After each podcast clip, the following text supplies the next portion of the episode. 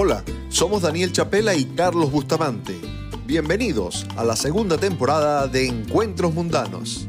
Hemos vivido un ciclo maravilloso, con gente cercana que nos llevó a compartir vivencias y caminos. Hemos sentido muy de cerca eso que llamamos venezolanidad. Únete a nosotros en este espacio virtual, cálido y cercano, donde recorreremos con orgullo lo que cada invitado nos enseña. Sírvete un guayoyo o un vasito de ron y quédate hasta el final. Te prometemos que el trayecto valdrá la pena.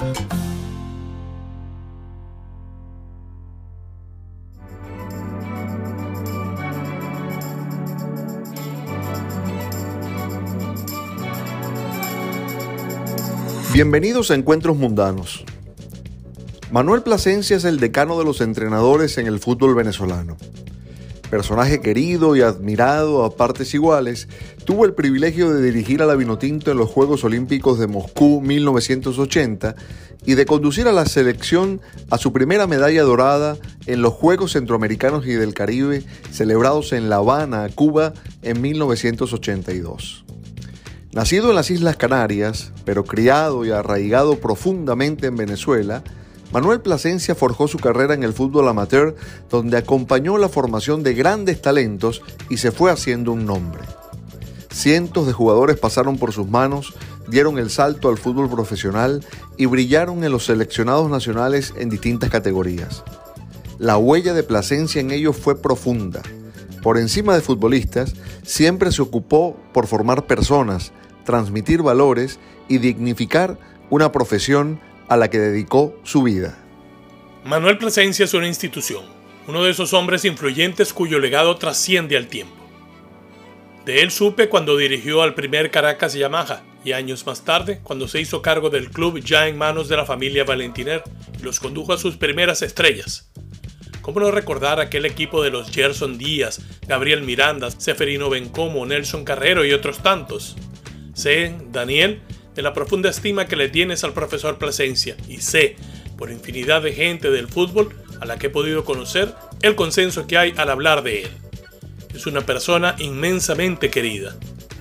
Lo es Carlos, un cariño y un respeto conseguido a pulso, con una trayectoria notable y un camino que incluyó a grandes clubes del fútbol venezolano.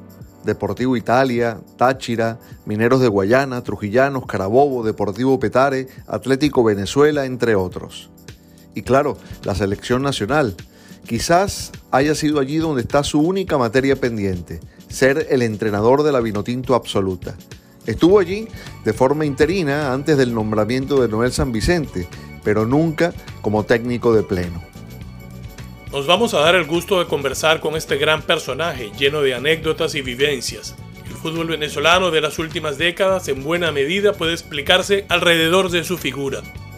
Manuel Plasencia es de esos venezolanos que ayudaron a levantar el país desde el trabajo abnegado, los principios familiares y el buen ejemplo.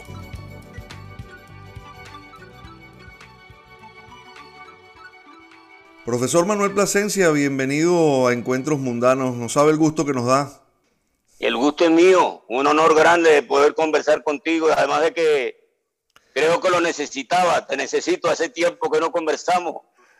Es verdad, yo, yo, estaba pensando, profe, que, eh, esta es una conversación que hemos tenido tantas veces, ¿no? Eh, a lo largo de 30 años, y yo nunca le pregunté eh, ¿Cuál, ¿Cuál es el recuerdo más lejano que usted tiene del fútbol, de una pelota de fútbol, del juego de fútbol? Más lejano. Mira, por allá en, los años 60, en los años 60, aquella, aquellos inicios míos en el Colegio La Salle y la gente con, con el, de la Unión Deportiva Canaria con Pepito Hernández, el maestro Hernández. Y ahí fue donde comencé yo a, tomarle tanto cariño y tanta pasión a este, a este deporte. Pero el recuerdo así más lejano es esta gente, aquella gente de, de la Unión Deportiva Canaria, jugadores traídos de las Islas Canarias y, y una cantidad de gente que después cultivamos la amistad y el, durante muchos años, ¿no? La gente de Frenos Ávila, los Fabelos, los, los González Llanes, toda aquella gente que, formó parte de, aquella, de aquellos, aquellos inicios míos futbolísticos. Ya yo iniciaba mi carrera en, el Colegio La Salle después de haber fracasado como jugador. ya, ya me, me, inicié ahí con, con, con Carlos con Alberto Suárez, después de la salida de Ricardo Zamora, cuando Zamora estuvo aquí dirigiendo a, a La Salle, después de la salida de él Ahí comenzó Alberto Suárez y después de Suárez empecé yo. Eh, Ricardo Zamora, el divino Zamora, histórico eh, arquero de la selección de España. El, arquero español, sí. Profe, yo, yo no sé si, si, lo estoy forzando a viajar mucho en el tiempo, porque eh, yo, yo nunca le he preguntado esto en, las conversaciones personales. ¿usted, usted, ¿Usted recuerda cuál, cuál fue su primera pelota, digamos, remontándonos a su niñez? Sí, mi primera pelota, pues sí, por ahí, más lejos todavía, más lejos. Eh, mi primera pelota creo que fue, estoy seguro, pero un regalo de mi padre un día de Reyes, para jugar en, el Parque Los Caobos, que iba con toda la gente de la cuadra de, de Quebrada Onda.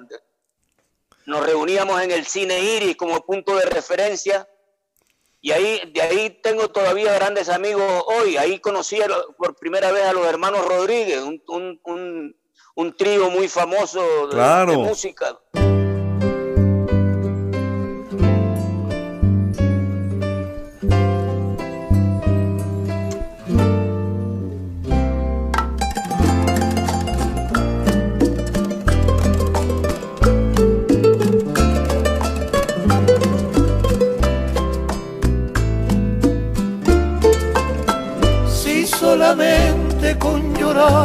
Se remediaran los problemas, sería fácil.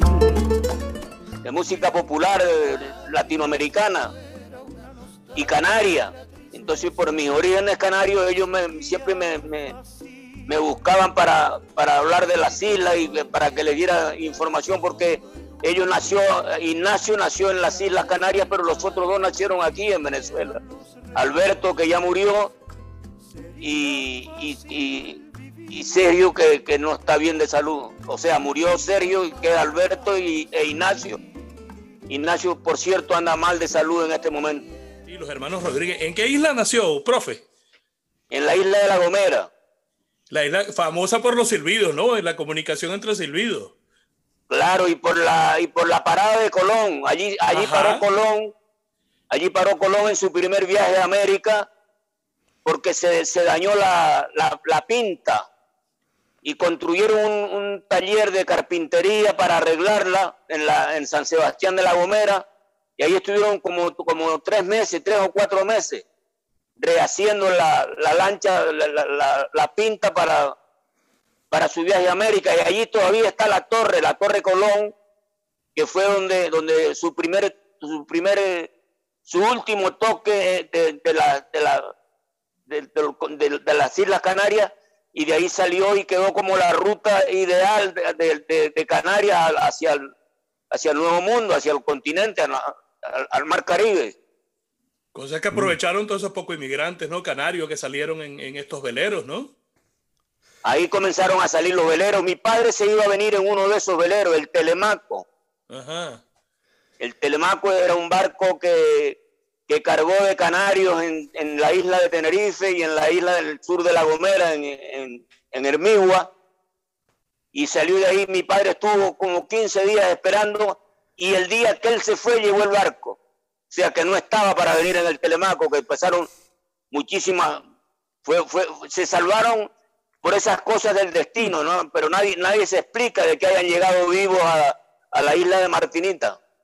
Oye, profe, usted sabe que los que somos eh, hijos de inmigrantes, inmigrantes, tenemos todos una, historia de, barcos, de, familias que se separan, de familias que vuelven a reunirse en el nuevo destino, de la patria que los recibe. Eh, em, ¿Cuál es la historia que usted recuerda o la historia que le contaron de ese, de ese viaje y de por qué de ese viaje? Del viaje del Telemaco, ¿te refieres tú? De su viaje, de, su, de, la ida de la familia a Venezuela, de, dejar ah, Canarias para, para, iniciar una nueva vida, ¿no? Claro, mi padre se fue a, Venezuela y nosotros éramos muy pequeños, nosotros somos dos hermanos, Ángel y yo somos dos varones y ya estábamos muy pequeños y papá se fue a, Venezuela y cuando llegó enseguida nos dijo, los primeros bolívares que logre acumular será para pasar ustedes el Atlántico. y así fue, así fue, nos vinimos pequeñitos, Ángel y yo, y mamá. Y, recuerdo mi llegada a, a, tienda, Quebrada Onda, ahí te, te recuerdas dónde está el colegio de ingenieros. Correcto. En la parte posterior del Colegio de Ingenieros, la calle Real de Quebrada Honda, ahí llegué por primera vez y me acuerdo era, era muy niño todavía. Después, después yo le seguí tomando cariño a las islas por lo que sufrieron mis padres, por lo que sufrió mucha gente conocida, que los domingos se reunían o, nos reuníamos en la casa de, de alguno y contaban ellos las historias y uno como niño observaba, ¿no? Lo, cómo sufrió toda esta gente. Ahí comenzaron mis inquietudes también por, la, por el desarrollo social, por la lucha con la, con la juventud valiosa, ¿no? Como, como tantos amigos hoy. ¿Y cómo, cómo era esa Caracas que lo recibió, profe? ¿Cómo la recuerda? Eh, era, Caracas era, era muy pequeña. Eh, ir, ir para Petare de de, de, de, la Plaza de Venezuela para Petare era viajar todo el día, era una carretera llena de hacienda y de, de sembradíos y cosas de esas por Altamira, por los Palos Grandes, todo eso. Todavía Caracas no, no era la, la metrópoli que es hoy, o que fue, hoy está muy estropeada, pero que fue una gran, una gran ciudad, una gran ciudad sobre todo nocturna, ¿no? La, la gente que pasaba por aquellos, por aquellos lares de, de Plaza Venezuela, de Sabana Grande, el Gran Café de Sabana Grande, donde se reunían los grandes intelectuales y los políticos eh, de la época, ¿no? Allí conocí a Ernesto Che Guevara, no me ahí conocí a, Gonzalo Barrio, hice mis relaciones de, niño, ya adolescente, inquieto, y hice una gran amistad con un político ya fallecido, Teodoro Pekov. Fuimos muy amigos. Y nos comenzamos a reunir ahí en, en el Gran Café y ahí me, invitó un día, Manuel, te voy a incluir en la juventud del, partido más. Digo, no, a mí no me incluyas en partido, yo no quiero pertenecer a ningún partido político, solo quiero ser amigo tuyo. Yo no, amigo, amigo mío de por vida. Y tengo un gran recuerdo, Daniel y Bustamante, que fui a, a San Cristóbal ya muchos años después dirigiendo al Caracas Fútbol Club y tomamos el avión de regreso en el aeropuerto de San Antonio del Táchira. Y cuando entré al avión, se hacía, yo creo que por lo menos 10 años que no me veía. Y estaba Teodoro, que había ido a un acto político en San Cristóbal y estaba sentado más o menos en la mitad del avión. Y cuando me vio me dijo, Plasencia, qué alegría verte. ¿Cómo voy a disfrutar este viaje? Qué maravilla. Y lo recuerdo mucho a Teodoro, un hombre muy inteligente. ¿Qué se conversaba? ¿Qué conversaba con Teodoro, profe? De las inquietudes de la, de la juventud venezolana, de, las inquietudes, de, las necesidades, de, cómo podríamos hacer un país mejor gerenciado. Se fue y no lo logró, ni, ni, lo, ni lo, hemos logrado, pero, pero hace muchos años que tenemos esa inquietud. Mucha gente. Así es, y recuerda, y recuerda algún plan que él tuviera que, que, le, hubiera sido, digamos, un, un proyecto en, en, lo que hubiera sido un gobierno de Pekov. Hablaba con, con mucha pasión de la, de la juventud, del, en el caso mío hablaba con mucha pasión de, mi, de mis inquietudes por el deporte y cuán, cuán importante sería que organizáramos el deporte para, para, hacerle, para sacarle provecho eh, eh, sí tenía, tenía muchas ideas buenas, ideas muy buenas. Profe, eh, usted, usted es muy, muy venezolano, pero no ha dejado de ser muy canario también, ¿no? No, no quisiera dejarlo de ser. Digo, por ah, respeto a mis padres, a mi, por respeto a mis padres, a, mis antepasados, a mis abuelos, yo quise mucho a mis abuelos, a mi abuelo materno, lo quise muchísimo, me acuerdo, lo recuerdo mucho y lo, y lo quise mucho. Y yo no negaría nunca mis orígenes canarios, no quisiera, una vez le dije a un, a un colega tuyo ya fallecido, Guillermo González, me hizo una, una entrevista para Televen y me dijo, usted niega que es canario. No, yo, yo soy canario y si no fuera pagara por serlo. Eh, eh, es, es, es, cierto eso de, de, de, conservar las raíces, ¿no? Y, y, y, al mismo tiempo ser, ser tan venezolano, porque, eh, bueno, en, en, Canarias hablan de Venezuela como la octava isla, ¿no?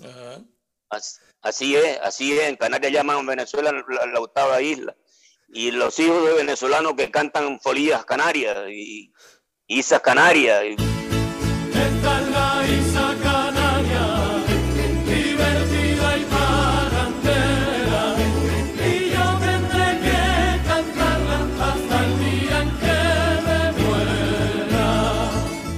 Música canaria, popular de la de la, de la antigüedad, de, los, de los guanches. Yo todavía veo un programa de televisión los domingos en televisión española que se llama Tenderete, dedicado a la, a la música popular canaria, las tradiciones de los, de los isleños.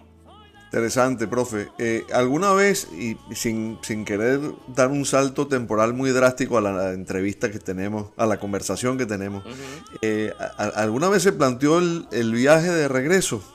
el, el, primer, cuando regresé por primera vez, cuando regresé por primera vez por mi cuenta, ya sin, sin la protección paternal y maternal, yo regresé como a los 17 años a, a las Islas Canarias.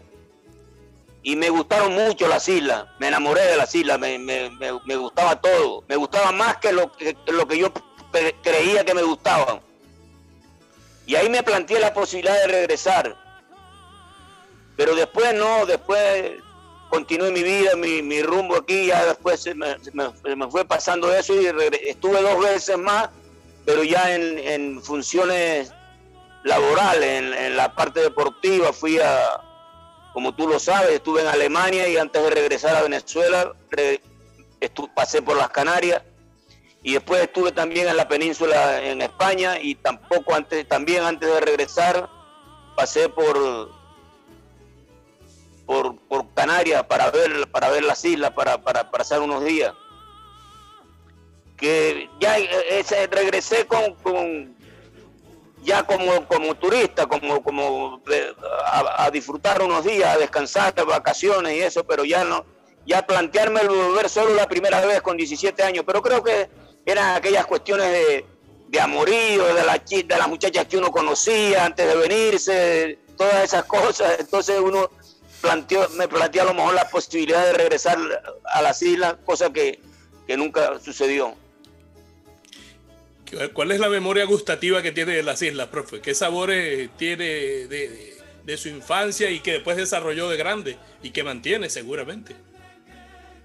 Pues muchas cosas, o sea, varias cosas. Me, la, me gusta de las Canarias su música, su, su, sus comidas, sus tradiciones me gusta el canario por su origen, por su, su, su actitud trabajadora, honesta. Los canarios dicen que con, con, una camiseta y un zurrón hacen una ciudad Ajá. completa. Ron Guanche. De los guanches, sí, recuerdo. Me gusta, me encanta oír uh, historias de los guanches, de, de, los orígenes canarios. Me llega muchas veces a mi celular eh,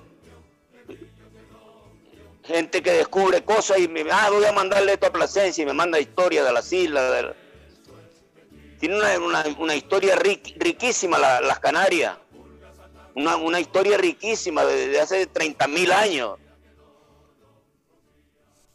Profe, usted, usted es muy, muy amiguero, muy amigo de sus amigos, ¿no? Y, y bueno, yo puedo dar fe de, de eso, de, por, por la amistad y por, por haber compartido tantas veces reuniones con, con infinidad de personajes, ¿no? Pero al mismo tiempo me, me da la impresión de que, de que, usted selecciona, ¿no? Selecciona a, a, a, sus amigos y los selecciona bien. Afortunadamente sí, yo tengo, no sé si tengo muchos o pocos amigos, pero como una vez me dijo un general que le pregunté, me, me llamó por teléfono y le dije, ¿quién es? Dice, su amigo fulano. y entonces le dije, dichoso usted que tiene amigos, tengo pocos pero selectos como usted. Yo te diría lo mismo ahora, yo tengo, no tengo muchos, tengo pocos amigos, pero tú eres uno de ellos y yo me siento orgulloso de ser tu amigo. Y yo, y yo también, profe, muchas gracias. Y profe, estamos hablando de, de sus inicios en el, en el Colegio La Salle y, y, yo que estudié en el Colegio San Ignacio sí, sé que en esos orígenes del fútbol colegial hay mucho de la semilla de, lo que es el fútbol en Venezuela hoy en día, ¿no? Y, y, los entrenadores que hubo en estos colegios fueron grandes jugadores. Imagínense el privilegio que unos muchachos eh, en su momento pudieron haber sido entrenados por, por gente con ese background, ¿no? Sí, y, sobre, y, y hablan, fíjate, de la gran rivalidad que teníamos los lasallistas y, sí, eh. y los de San Ignacio, ¿no? Sin embargo, yo tuve la, yo como entrenador, yo no fui un gran jugador de fútbol, yo no fui futbolista profesional. Mi, mi, mi pasión por el fútbol comenzó en el colegio Los Salesianos, en el colegio, que fue donde estudié la primaria, en Sarría, que ni campo de fútbol tenía, sino en el patio del colegio hacíamos las partidas y ahí, ahí llegó mi, mi, mi, mi, vida como futbolista. Después al Colegio La Salle ya fui como asistente técnico del, de un gran entrenador, de Alberto Suárez, pero antes lo nombré, ya, ya murió. Pero ese sí fue un gran jugador de La Salle asturiano de nacimiento. Jugó en España, jugó después en, en La Salle y después fue entrenador de La Salle sustituyendo al Divino Calvo, a Ricardo Zamora. Mm. Y la, la, rivalidad que, que, teníamos entre el Colegio La Salle y el, y, el, y el San Ignacio de Loyola era impresionante. Sin embargo, yo como entrenador logré tener más jugadores del San Ignacio de Loyola que de La Salle, como seleccionados para las selecciones del para las selecciones del Distrito Federal, que fueron fue mi, mi, mi, mi primer gran paso, salir del, del, de La Salle a la selección del Distrito Federal. Y allí, bueno, sí, yo recuerdo, a, a, de hecho, a mis ídolos de, de, de, juventud colegial, Bernardo Añori e Iker Subizarreta, que los tuvo en los centroamericanos, los tuvo en Moscú también, ¿no? Hablé la semana pasada con él y le dio una alegría grande y le, la, fuimos a, al tema este de la vacuna y coincidimos en el hospital donde me, donde me vacuné yo, también se vacunó Iker. Ajá y andaba en familia, andaba con su, con su esposa y unos hermanos y, y una la, la hermano y la cuñada. Y, y, y digo, repito con mucha alegría, con mucha satisfacción el tema de los amigos que hablan Daniel, que hablaba Daniel, y que le dijo al hermano, si no hubiera sido por este señor, yo no hubiera sido en la vida lo que soy, porque él formó parte de mi, de mi formación, no como futbolista, como futbolista fue secundario. Como persona, mm. mi, mi, mi, formación lo que influyó él y es, de, me dijo que cuando había sido, cuando había sido presidente de una empresa multinacional que tiene su sede en México, lo contrataron y se lo llevaron a México y después de México lo mandaron cinco años a Argentina. Y me decía que muchas veces me recordaba en las grandes reuniones de su empresa me recordaba a mí en las charlas con los jugadores de fútbol en formación cuando tenía 16, 17 años. Y estuvo, estuvo en, en los centroamericanos y del Caribe, en, en, en, Caracas, fue la última competencia, pero estuvo antes en los preolímpicos en Colombia, que fue una gran actuación de la selección de Venezuela. Y, y Iker estaba, estaba en ese, en ese equipo, estaba Bernardo, estaba Pepe Marañón uh -huh. que también debe ser de tu época, José Pepe Marañón, el arquero. Lo recuerdo, lo recuerdo. Y Calderón, que, que murió hace poco. Paco Calderón, Paco Calderón. Paco Calderón, sí.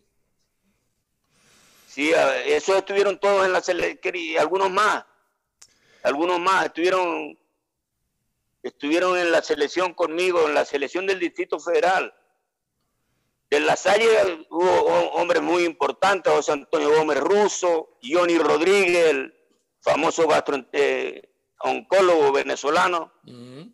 una personalidad en el mundo de la medicina hoy. Ese estuvo en la selección dirigida por mí y fuimos invitados al Bicentenario de los Estados Unidos en, San, Luis, Illinois. Ahí, en, ese, en esa competencia, actuó Johnny Rodríguez Reyet, que hoy es un famoso médico oncólogo de, en, los Estados Unidos, en Nueva York y aquí en Venezuela también.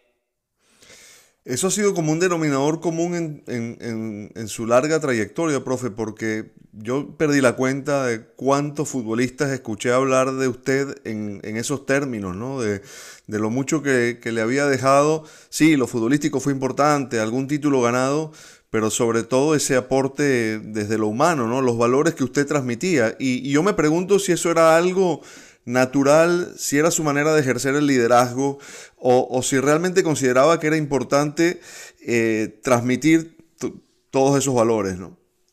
A ver, Daniel, yo, yo primero voy a, defender al entrenador. Yo considero que el entrenador es un, pequeño líder en su grupo.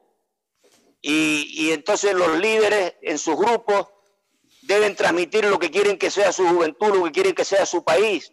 Y sobre esos valores yo me, fundamenté en mi carrera como entrenador y trataba de transmitirla a mis jugadores. Bueno, de aquí a lo mejor ganamos la copa, a lo mejor somos campeones, a lo mejor saco tres o cuatro jugadores importantes para el futuro del fútbol venezolano.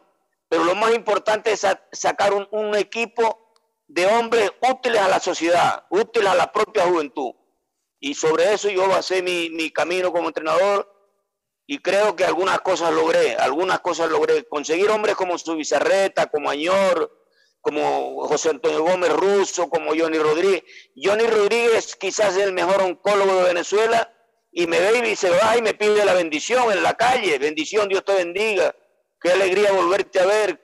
¿Cuánto desearía poder compartir más tiempo contigo? Oye, cuando un tipo de esa jerarquía te dice eso, algo, algo, algo, algo, algo dejé en la vida, algo, algo fui dejando por el camino. Sí, pareciera que estuviéramos hablando de, una historia muy lejana, pero yo voy a añadir a Gerson Díaz, a Gabriel Miranda, a Stalin Rivas, a, algunos nombres eh, más actuales, a Noel San Vicente, que fue, que fue asistente suyo, a eh, Nelson Carrero, Paulín Páez Pumar, eh, en fin, Tanta, tanta gente que, que, pasó por sus manos y, y, alguno como por ejemplo Yángel Herrera, ¿no? que, está, que está en la selección ahora. Eh, le, quería preguntar, profe, por, por algo que me, me, despierta curiosidad, ¿no? ¿Cómo, cómo, ¿Cómo fue la experiencia de estar dentro de unos Juegos Olímpicos? Una maravilla. Lo mejor que me ha podido pasar en mi vida deportiva fue los, los Juegos Olímpicos. Yo digo que la, los que tienen la posibilidad de participar en una Olimpiada, no la pierdan, por favor, porque, porque vivirán la fiesta del deporte.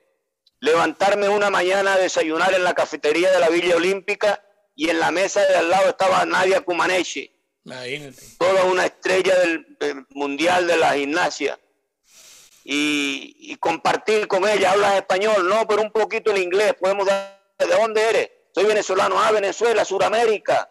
Entonces, por ahí, lo, más grande que te puede pasar es participar en una Olimpiada. La fiesta del deporte realmente son las Olimpiadas. Claro, dice el Campeonato Mundial de Fútbol. El Campeonato Mundial de Fútbol, sí, grande, grandioso.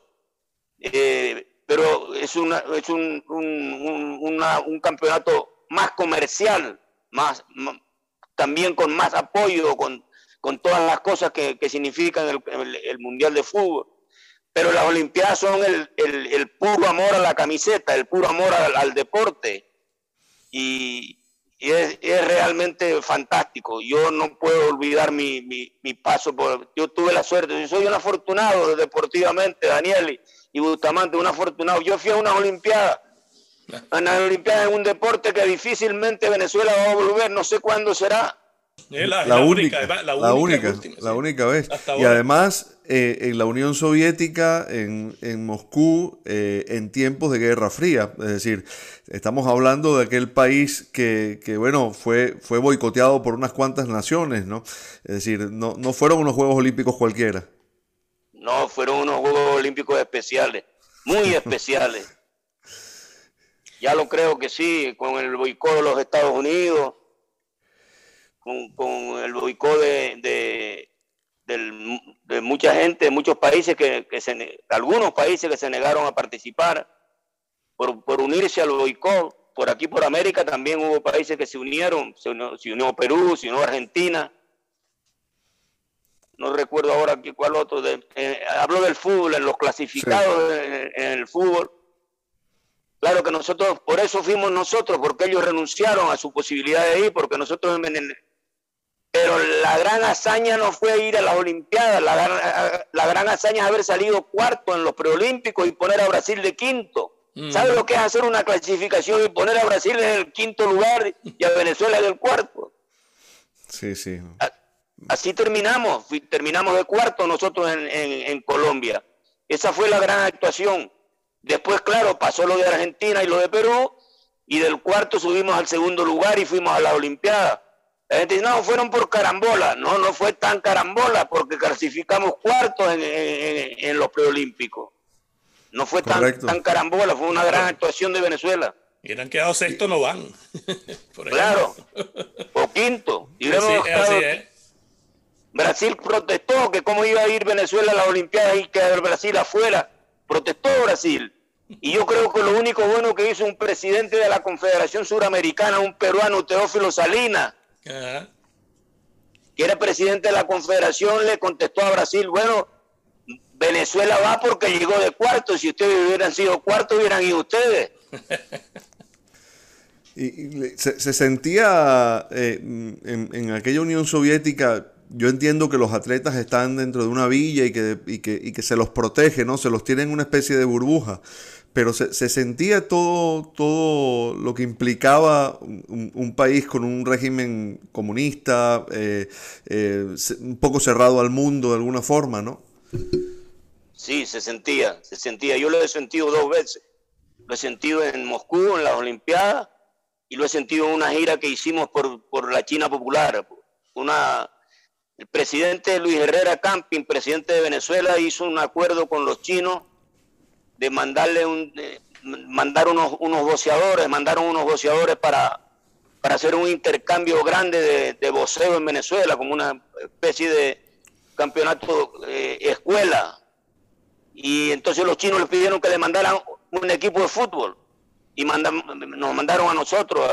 ahí sentí el peso de lo que era el, el, mundo comunista, el peso de lo que era el, pasar el aeropuerto de Pekín sin ver un solo aviso comercial, ni, ni, una cafetería, ni nada, sino cemento y escalera rodante. Y en la vida, y en la vida, en la calle, que la gente, qué, expresiones traían, qué, porque esa es la sensación que le puede dar a uno ese contraste de, de lo que es vivir en la felicidad de esos sistemas y hago así por las comillas, ¿no? Sí, eh, eh, en la calle se siente la gente se interesaba mucho por hablar con uno. Yo recuerdo en, en China, tuve un gesto que fue un gesto muy, muy común en mi, en mi persona, y a veces lo hago hasta de, sin, querer, y ponerle la mano en la cabeza de un niño, y la gente comenzó a aplaudir, pero aplaudían como si una cosa tremenda, y aplaudían. Entonces le pregunté al intérprete, que era un muchacho chao, que había hecho... Eh, había aprendido español en Madrid, había hablaba un español perfecto. ¿Y por qué aplauden? Porque usted le, acarició al niño en la cabeza y ese es el gesto más cariñoso de los chinos. Increíble, ¿no? Usted lo hizo espontáneamente. Así es. Y yo lo hice espontáneamente, sí. A veces lo hago sin querer. Son los niños. Me saludan o me piden un autógrafo. El papá me dice, me puedo hacer una foto con el niño. Ya, aquí lo siento eso, de que me ha pasado varias veces aquí en Venezuela, de lo cual me siento orgulloso. La, última vez estaba en un restaurante con mi esposa cenando y un señor se levantó y le dijo, disculpe que lo moleste, ¿podría llevarme una foto suya con mi hijo que es un fanático del fútbol? Y cómo no, cómo no me la voy a hacer, claro, con muchísimo gusto. Y entonces le hago al niño una caricia sobre la cabeza, pues eso para los chinos es el gesto más cariñoso que existe, acariciar a los niños en la cabeza. Profe, eh, ¿cuáles fueron sus, sus influencias más eh, de más peso eh, en su carrera como entrenador. Los, entrenadores que lo, que lo marcaron, que le, que, le, Ah. que le dieron una línea. Claro, todo, yo de, todo soy una altamente agradecido. Yo soy un hombre muy agradecido de todo. Le agradezco a todo el que de alguna manera eh, compartió cosas buenas y cosas no tan buenas.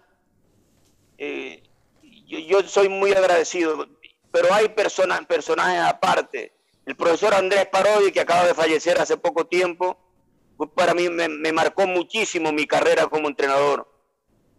El señor Alberto Suárez de la Salle, y en mis más, mis más grandes recuerdos están Andrés Parodi, Alberto Suárez y Pepito Hernández, José Julián Hernández, Pepito, por lo que me aportaron a mi, a mi formación como entrenador. Oye, después vino también el Catarroque, aprendí muchas cosas de él, pero ya, ya lo del Cata fue más como colega que como, que como maestro.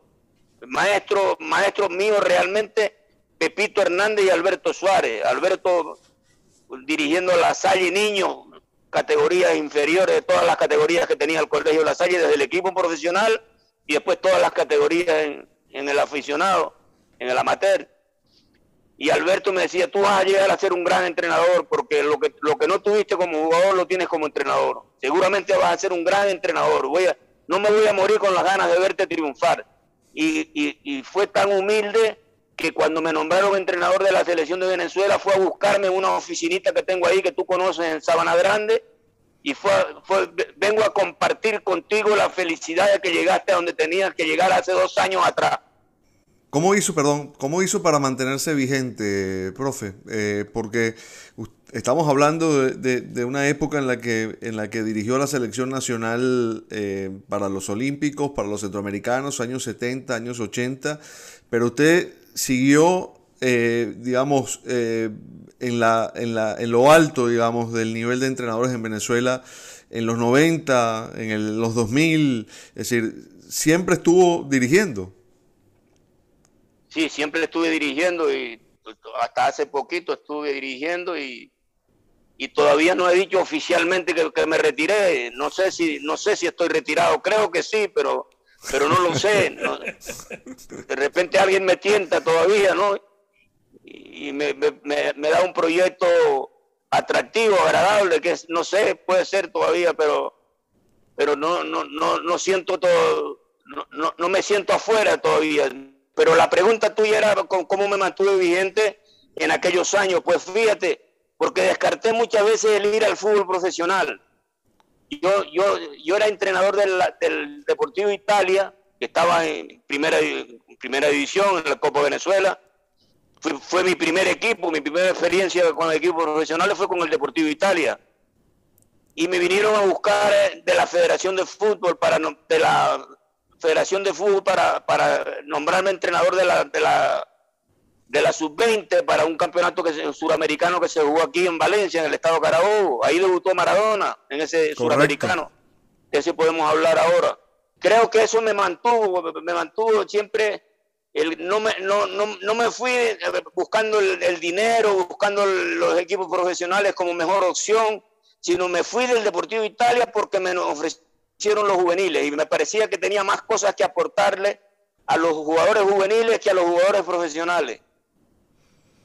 Y, eso me pasó algunas veces, otras veces, después durante mi, mi estadía en, como un seleccionador sub-20 y como seleccionador para los Juegos Bolivarianos de, de Bolivia, para los centroamericanos y del Caribe de Medellín, para los centroamericanos y del Caribe de Caracas.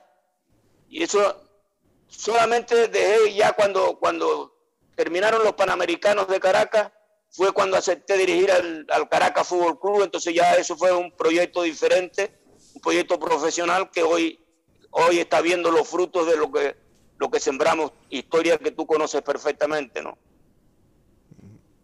Dijo que vio el, el estreno de Maradona en el fútbol, ¿no? En, en ese... Claro, hay un, hay un, hay una anécdota muy buena para ustedes los periodistas que es la primera vez que Maradona jugó con la camiseta argentina por tres puntos fue en Valencia, en el estado Carabobo.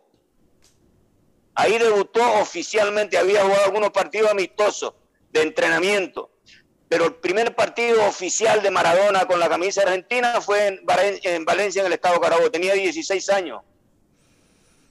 ¿Cómo, cómo lo recuerda, profe? Como, como, lo que era, como un crack. como un, el primer partido que jugó en Valencia fue contra los paraguayos y le dieron hasta con el, todo el agua le dieron a, a Maradona. ¿Cómo le pegaron al pobre Maradona? Yo decía, uy, qué fenómeno este, ¿cómo hacemos nosotros para pararlo? Teníamos que jugar con él pues a nosotros no nos hizo gol, a nosotros no nos hizo gol. Importante, importante. ¿Qué proyecto, qué proyecto lo tentaría para regresar, profe? ¿Qué clase de, de, programa eh, podría decir, sí, cuente conmigo? Hay, hay muchos, muchas ideas, mucha gente con buenas ideas. A mí se me ocurre que un programa donde incluya duración de, del del proyecto para participar la, la mayor cantidad de jóvenes venezolanos sería ideal aportar a la juventud, a una juventud inquieta, una juventud que ha aprendido a querer hoy con todas las dificultades que vivimos en Venezuela y que ustedes conocen y, seguramente han compartido. La juventud aprendió de, de las dificultades, la juventud aprendió, hoy hay una juventud preocupada más del, del país y de la y de la de la creación de cosas importantes, de, aportarle soluciones a, problemas graves, hoy es más importante para la juventud que una parte de mi vida donde conocía la, que lo único importante era la música y, y, la caja de cerveza en la maleta del carro los días viernes en la tarde. Mm. Entonces, la juventud venezolana hoy es, hay una época que la juventud creyó que lo tenía todo y eso fue, fue malo. Hoy la, la, juventud quiere, quiere al país por sus necesidades. También hubo muchos antes que, lo, que, lo, por eso son superiores, porque, porque no cayeron en la tentación del, del facilismo, de la vida fácil. Oye, yo quisiera reivindicar algo porque eh, Caracas es hoy probablemente la institución más importante del fútbol venezolano, ¿no? Me refiero al club con, mejores cimientos, el club que, mejor trabaja sus divisiones inferiores, el club que mejor estructura tiene, el que más títulos ganó. Pero si bien muchos atribuyen al, mecenazgo, al aporte de Guillermo Valentiner, eh, la creación de ese, de ese monstruo, por decirlo de algún modo, eh, usted estuvo detrás de eso, profe. Eh, usted fue el, artífice de la estructura que ese equipo tuvo en sus inicios y, que, se, que recogió a futuro. ¿no? ¿cómo, cómo, ¿Cómo se produjo esa, esa relación suya con, Guillermo Valentiner y cómo era ese personaje? Bueno, el personaje era difícil. él era un personaje difícil pero la relación conmigo fue perfecta, fue muy buena relación y creo que funcionó porque desde el primer día nos entendimos. Nos entendimos desde que yo le dije, cuando me preguntó qué hay que hacer para jugar el para, para qué hay que hacer para hacer el, del Caracas un gran equipo. Esa fue mi primera reunión con Guillermo, con don Guillermo Valentín y le dije, no, no, un momentito. Lo primero no es hacer un gran equipo, lo primero es jugar el domingo que viene y hoy es miércoles y no tenemos ningún jugador. Entonces hay que jugar el domingo porque si, el domingo que viene no nos presentamos, nos aplican la ley del, descenso y se va a segunda división el equipo. Lo primero es jugar el domingo, doctor. Lo segundo es armar el equipo para el campeonato. Y lo tercero es hacer un equipo de fútbol, eso es más difícil. Y entonces él entendió esa parte. Siempre me preguntaba, ¿cómo vamos? ¿Vamos bien? Sí, vamos bien. Tenemos que, ¿cuándo, somos ¿cuándo vamos a hacer un equipo grande? Y le dije, cuando las instalaciones que tiene la Universidad, la Universidad Católica Andrés Bello en, en Montalbán estén ocho kilómetros más acá en los terrenos del Cocodrilo Raquepar. Entonces, cuando, cuando el Caracas tenga donde entrenar, cuando tenga una sede propia, cuando los juveniles puedan entrenar a la hora que diga el entrenador, entonces el Caracas va a comenzar a ser un equipo bueno en América, un equipo grande en Venezuela. Y eso es hoy, eso es hoy. Yo le decía 20 años. 15, 20 años Caracas va a ser un equipo bueno en Venezuela, eh, bueno en América, el mejor de Venezuela. Eso es hoy, eso es realmente el Caracas hoy. Pero comenzó ahí. Lógicamente, él es el artífice de todo esto porque él es el que aportó los recursos para que todo esto existiera. No es fácil mantenerse en un equipo profesional 12 temporadas como estuve yo en el Caracas. 12 temporadas en un equipo profesional, si no sales campeón a la tercera temporada te dan, ¿sabes? la carta de despido y algo más. Pero, pero ese proyecto encontró eh, el triunfo, digamos, el primer título relativamente rápido, profe, ¿no? En cuatro años. Sí. En cuatro, no, en tres años, en tres años, el primer, el primer título en tres años. Y el doctor entendió, entendió que, cuál era la filosofía de que había que hacer divisiones inferiores, que había que hacer un lugar de entrenamiento. ¿Cómo no vamos a tener, tenemos un equipo profesional y no tiene dónde entrenar? Eso es, todavía tiene la dificultad de que no tiene dónde jugar. Pero no tener dónde entrenar es sumamente grave. Había que entrenar y había que entrenar todos los días y si llovía en la mañana entonces ya no se podía usar la cancha en la tarde porque los dueños de la cancha no te la, no te la dejaban usar. Entonces tenía que muchas limitaciones. Entonces eso lo entendió el doctor, lo entendió de entrada. Y, cuando le expliqué un día fue a la, a la Universidad Católica Andrés Bello, ahí donde entrenábamos en Montalbán, y fue al entrenamiento y cuando terminó el entrenamiento nos quedamos hablando ahí, se fueron los jugadores, se ducharon, se fue todo el mundo, nos quedamos solos hablando ahí en la cancha y, me, hablábamos todos estos temas. Y entonces cuando nos despedimos me dijo, mañana a las seis y media de la mañana podemos conversar, nos podemos reunir un ratito. Y le dije, claro, doctor, no hay problema, yo entreno en la tarde mañana. Bueno, entonces lo espero en mi oficina mañana por la mañana. Fui a su oficina y llamó a, un ingeniero Capra, que era el ingeniero que construyó todo lo que son las instalaciones de, de cocodrilo, las, las, antiguas eh, eh, instalaciones, las canchas de básquet, las canchas de, de tenis, todo eso. Eran, dos eran padre e hijo, ingeniero y, y arquitecto. Máximo el, hijo y, y, el señor Capra, el, el, ingeniero Capra. Los mandó a llamar a ellos y a ellos dos para la, para la reunión. Yo no sabía que era con ellos la reunión y llamó al jefe de finanzas, que era un, chileno, el doctor Enrique Schedinger, que fue el primer presidente del Caracas Fútbol Club. Entonces fuimos a conversar y, cuando entramos en la sala de conferencia dijo el doctor, bueno, yo, yo quiero hacer esta reunión con ustedes porque el profesor Plasencia quiere hacer del Caracas un equipo grande y me ha dicho que, que necesita, ¿qué cosa es que necesita usted, profe, y necesitamos primero que nada un, lugar donde entrenar, el, lugar de entrenamiento, tenemos el terreno, tenemos todo en Cocodrilo para hacer una cancha de entrenamiento. Doctor, yo, yo lo que necesito yo por, por ahora eso y después darle importancia a algunos jugadores importantes del equipo. Esa es la segunda parte, donde, entra Gaby, donde entra José Manuel Rey, donde entra Gerson Díaz una Stalin Rivas, eso es una, una parte posterior, otra, otra, otro tema.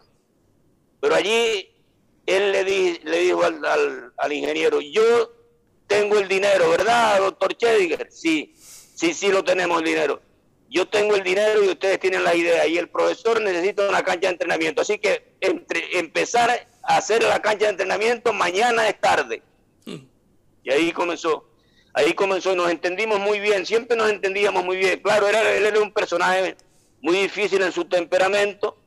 Uno yo logré aprenderlo rápido y saber cuál era el momento que tenía que conversar con él y cuál era el momento que tenía que evitar una conversación con él. Entonces, eso, eso, una gran persona, un fenómeno, un fenómeno, un fenómeno organizativamente y, y económicamente un fenómeno.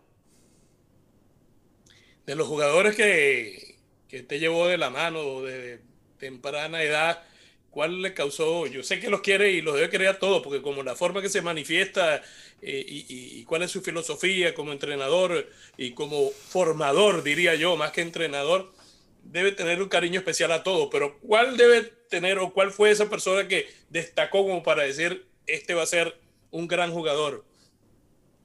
Gerson Díaz, por encima de todo, Gerson Díaz a los 17 años fue capitán del Caracas Fútbol Club, que ya en, aquel momento era el, el, mejor, el mejor equipo de Venezuela. Y tener a un niño de 17 años en un equipo donde estaba Saúl Maldonado, donde estaba Archita San Vicente, donde está jugadores de experiencia, el capitán era Gerson Díaz.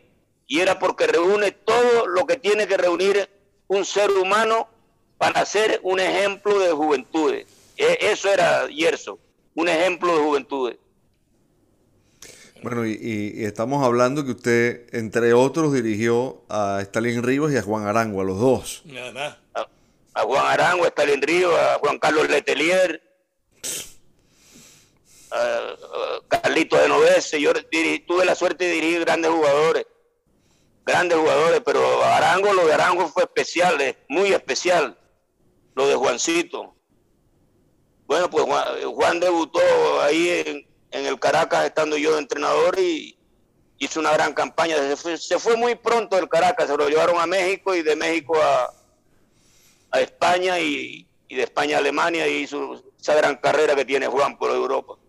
Sí, lo destaco porque eh, con todos esos grandes nombres usted habla de Gerson Díaz y, y la verdad es que Gerson fue un talento como pocos que se retiró muy joven del fútbol y que todavía hoy tiene el registro de ser el, máximo goleador venezolano en Copa Libertadores.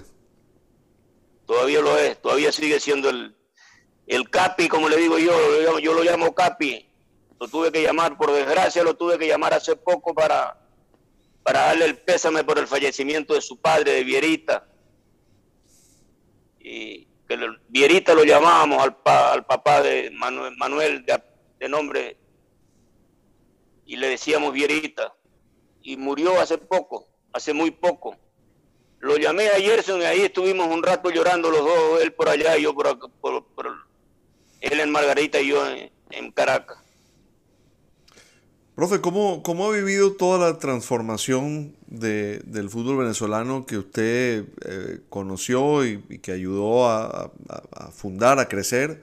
Y, esto que estamos viviendo en el presente, ¿no? Toda la transformación de, un fútbol casi clandestino a, este fenómeno sociológico, una selección que, era defenestrada a, esta versión, la que cada vez es más respetada. ¿Cómo ha vivido todo eso? Pues yo, yo, yo soy un fanático, fanático número uno de, de ese crecimiento, porque ha habido crecimiento Ah, hemos crecido en algunas cosas. Todavía, desgraciadamente, hay cosas fundamentales, primarias para, para, un equipo de fútbol, para, para una formación que Venezuela no las tiene. Entonces, e, esa es la lucha. Yo he visto, he visto que salió Juan y que ahora han salido otros. Y veo al Granada cuando juega Machí y cuando juega Herrerita, Herrera, Yangel Herrera, tuve la suerte de hacerlo debutar en primera división, era un niño. Entonces, era un niño, lo, recuerdo con muchísimo cariño y ahora cada vez que voy a Granada me, me, pego al televisor por ver, por ver a, sobre todo a, Herrera, pero a Herrera y a Machi, a los dos. Y he visto que, ahora no salen 10 arangos, pero, pero salen 5 o 6 jugadores de, de buen nivel ver el gol, el, segundo gol que le hicimos anteayer a, a, Ecuador, impresionante el segundo gol, la dirección que le da con la cabeza el muchacho, es, una cosa impresionante, un, jugador de grandes ligas, un jugador de, primera división en cualquier país, y no está en la selección de adultos de Venezuela, hay una selección en Venezuela que, que en situaciones normales seguramente que ninguno de los que está jugando allí estaría en el equipo titular entonces, hemos crecido, pero nos faltan cosas tan importantes y tan primarias, Daniel, que a veces me, parece que, el crecimiento está desvirtuado de la realidad. Mm. ¿Qué falta en, en, la dirección del fútbol venezolano para encontrar ese punto medio que pueda equilibrar racionalmente las peticiones de todos? Porque ese es la gran, el gran debate en el fútbol venezolano. Hacen falta dirigentes jóvenes con capacidad. Ojalá que estén llegando, ojalá que estén llegando. Pero dirigentes jóvenes que sepan escuchar, que sepan ver y que sepan proceder a hacer un país mejor, que piensen en que van a hacer de la Federación de Fútbol y del Fútbol Nacional su actividad primaria para ellos y para su familia para que, para que sean parte importante de eso, dirigentes jóvenes y capaces, jóvenes porque necesitan años para llevar adelante sus proyectos y que escuchen las voces de las experiencias también de los que han pasado por allí. Eh, profe, sin, sin querer llevar un terreno escabroso ni, todo, todo, todo, más lejos de eso, eh, ¿cómo, ve al país que estamos, que estamos viviendo, en el país en el que usted vive, en el que usted sigue? Un país tan maravilloso. Lo sigo viendo tan maravilloso como el primer día, como, el primer, como mi primera asistencia a, a clases de, geografía o de Venezuela tiene una temperatura de menos 28 grados en el Caribe y una hora después estamos en la cordillera andina una temperatura de menos 15 o menos 16. Un país maravilloso, pero con muchísimos problemas. País que tenemos, tenemos que trabajar mucho, tenemos que ser muy unidos para superar. Ahora tenemos problemas todos los países por la desgracia que estamos viviendo de la, de la enfermedad, de la pandemia. No es exclusividad de Venezuela, pero Venezuela sufre muchos problemas en el en la sanidad, en, la parte médica de Venezuela tiene muchos problemas, mucho. Sin embargo, creo que es un gran país. Creo, sigo creyendo que es una maravilla de país, lo mejor del mundo.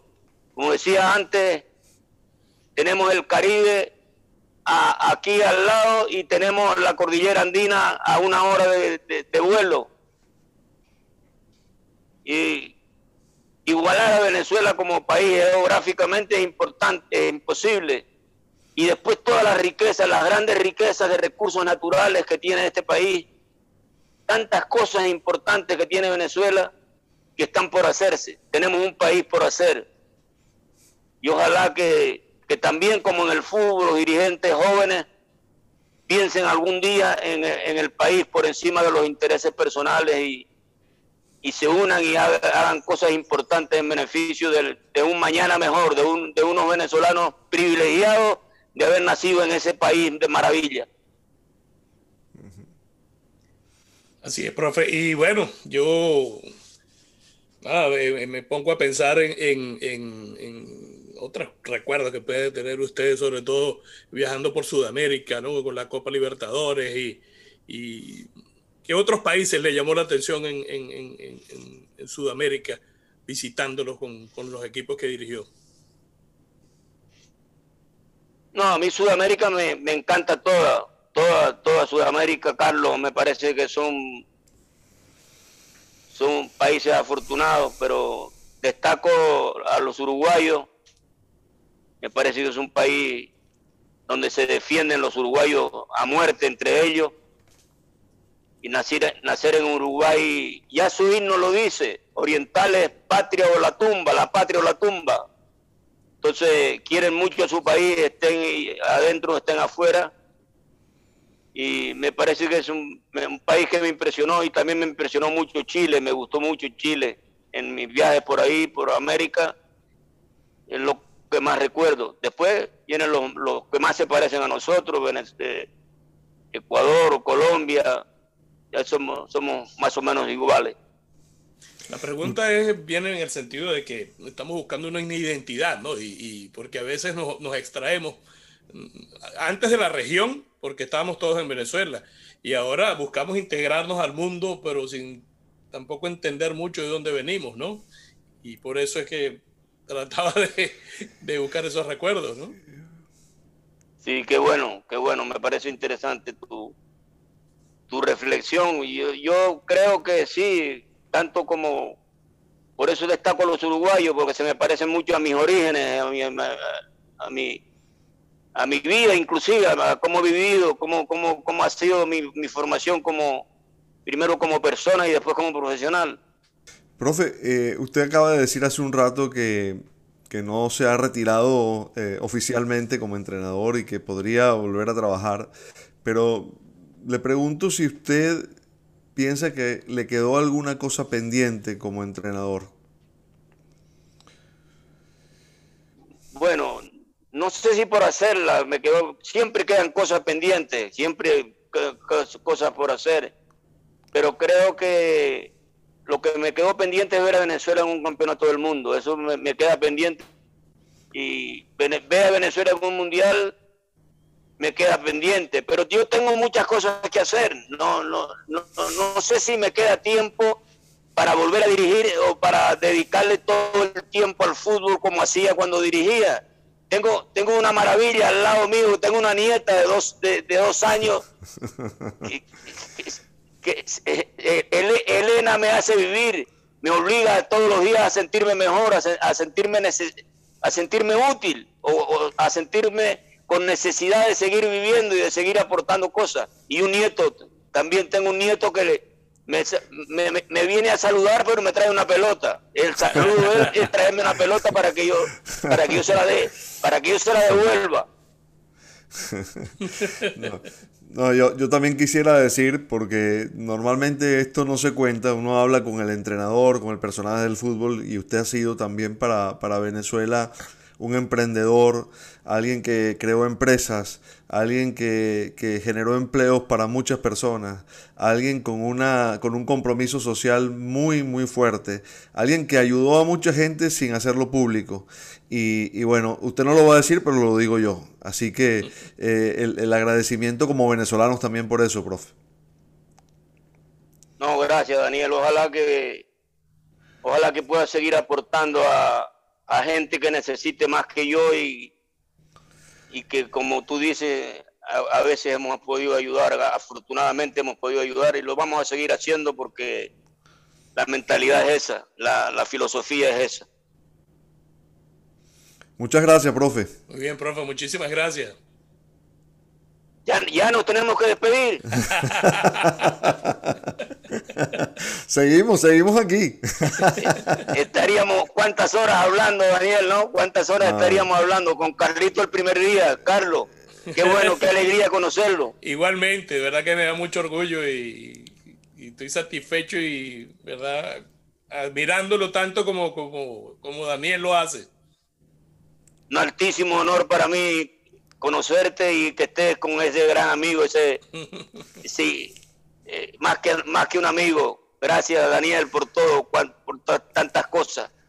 No, gracias a usted, profe. Yo, yo esto no, lo he contado, creo, públicamente, pero eh, yo fui, eh, cuando conocí al profe, hace 30 años exactamente, en Maracaibo, cuando, lo, cuando nos presentaron, cuando me dijo que no estaba bien reunido donde yo estaba en aquel momento, eh, recuerdo que, yo me le pegaba al profe cada vez que podía, a donde estuviera entrenando, eh, no sé en, en cuántas comidas, cenas estuve callado, escuchando nada más, aprendiendo. Y usted siempre fue generoso para darme un lugar, para darme una silla en una mesa y, dejarme eh, simplemente eso, estar allí sentado y escuchar, porque yo lo que quería era aprender.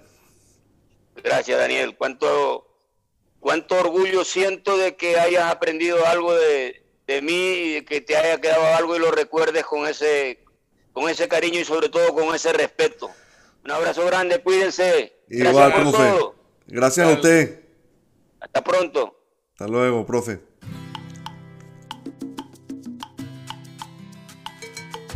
Esto fue Encuentros Mundanos. Gracias por acompañarnos y suscribirte a través de todas nuestras plataformas.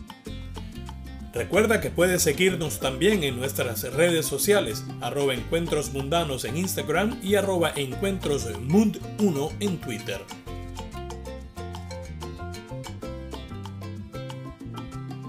Nos quedamos para la sobremesa.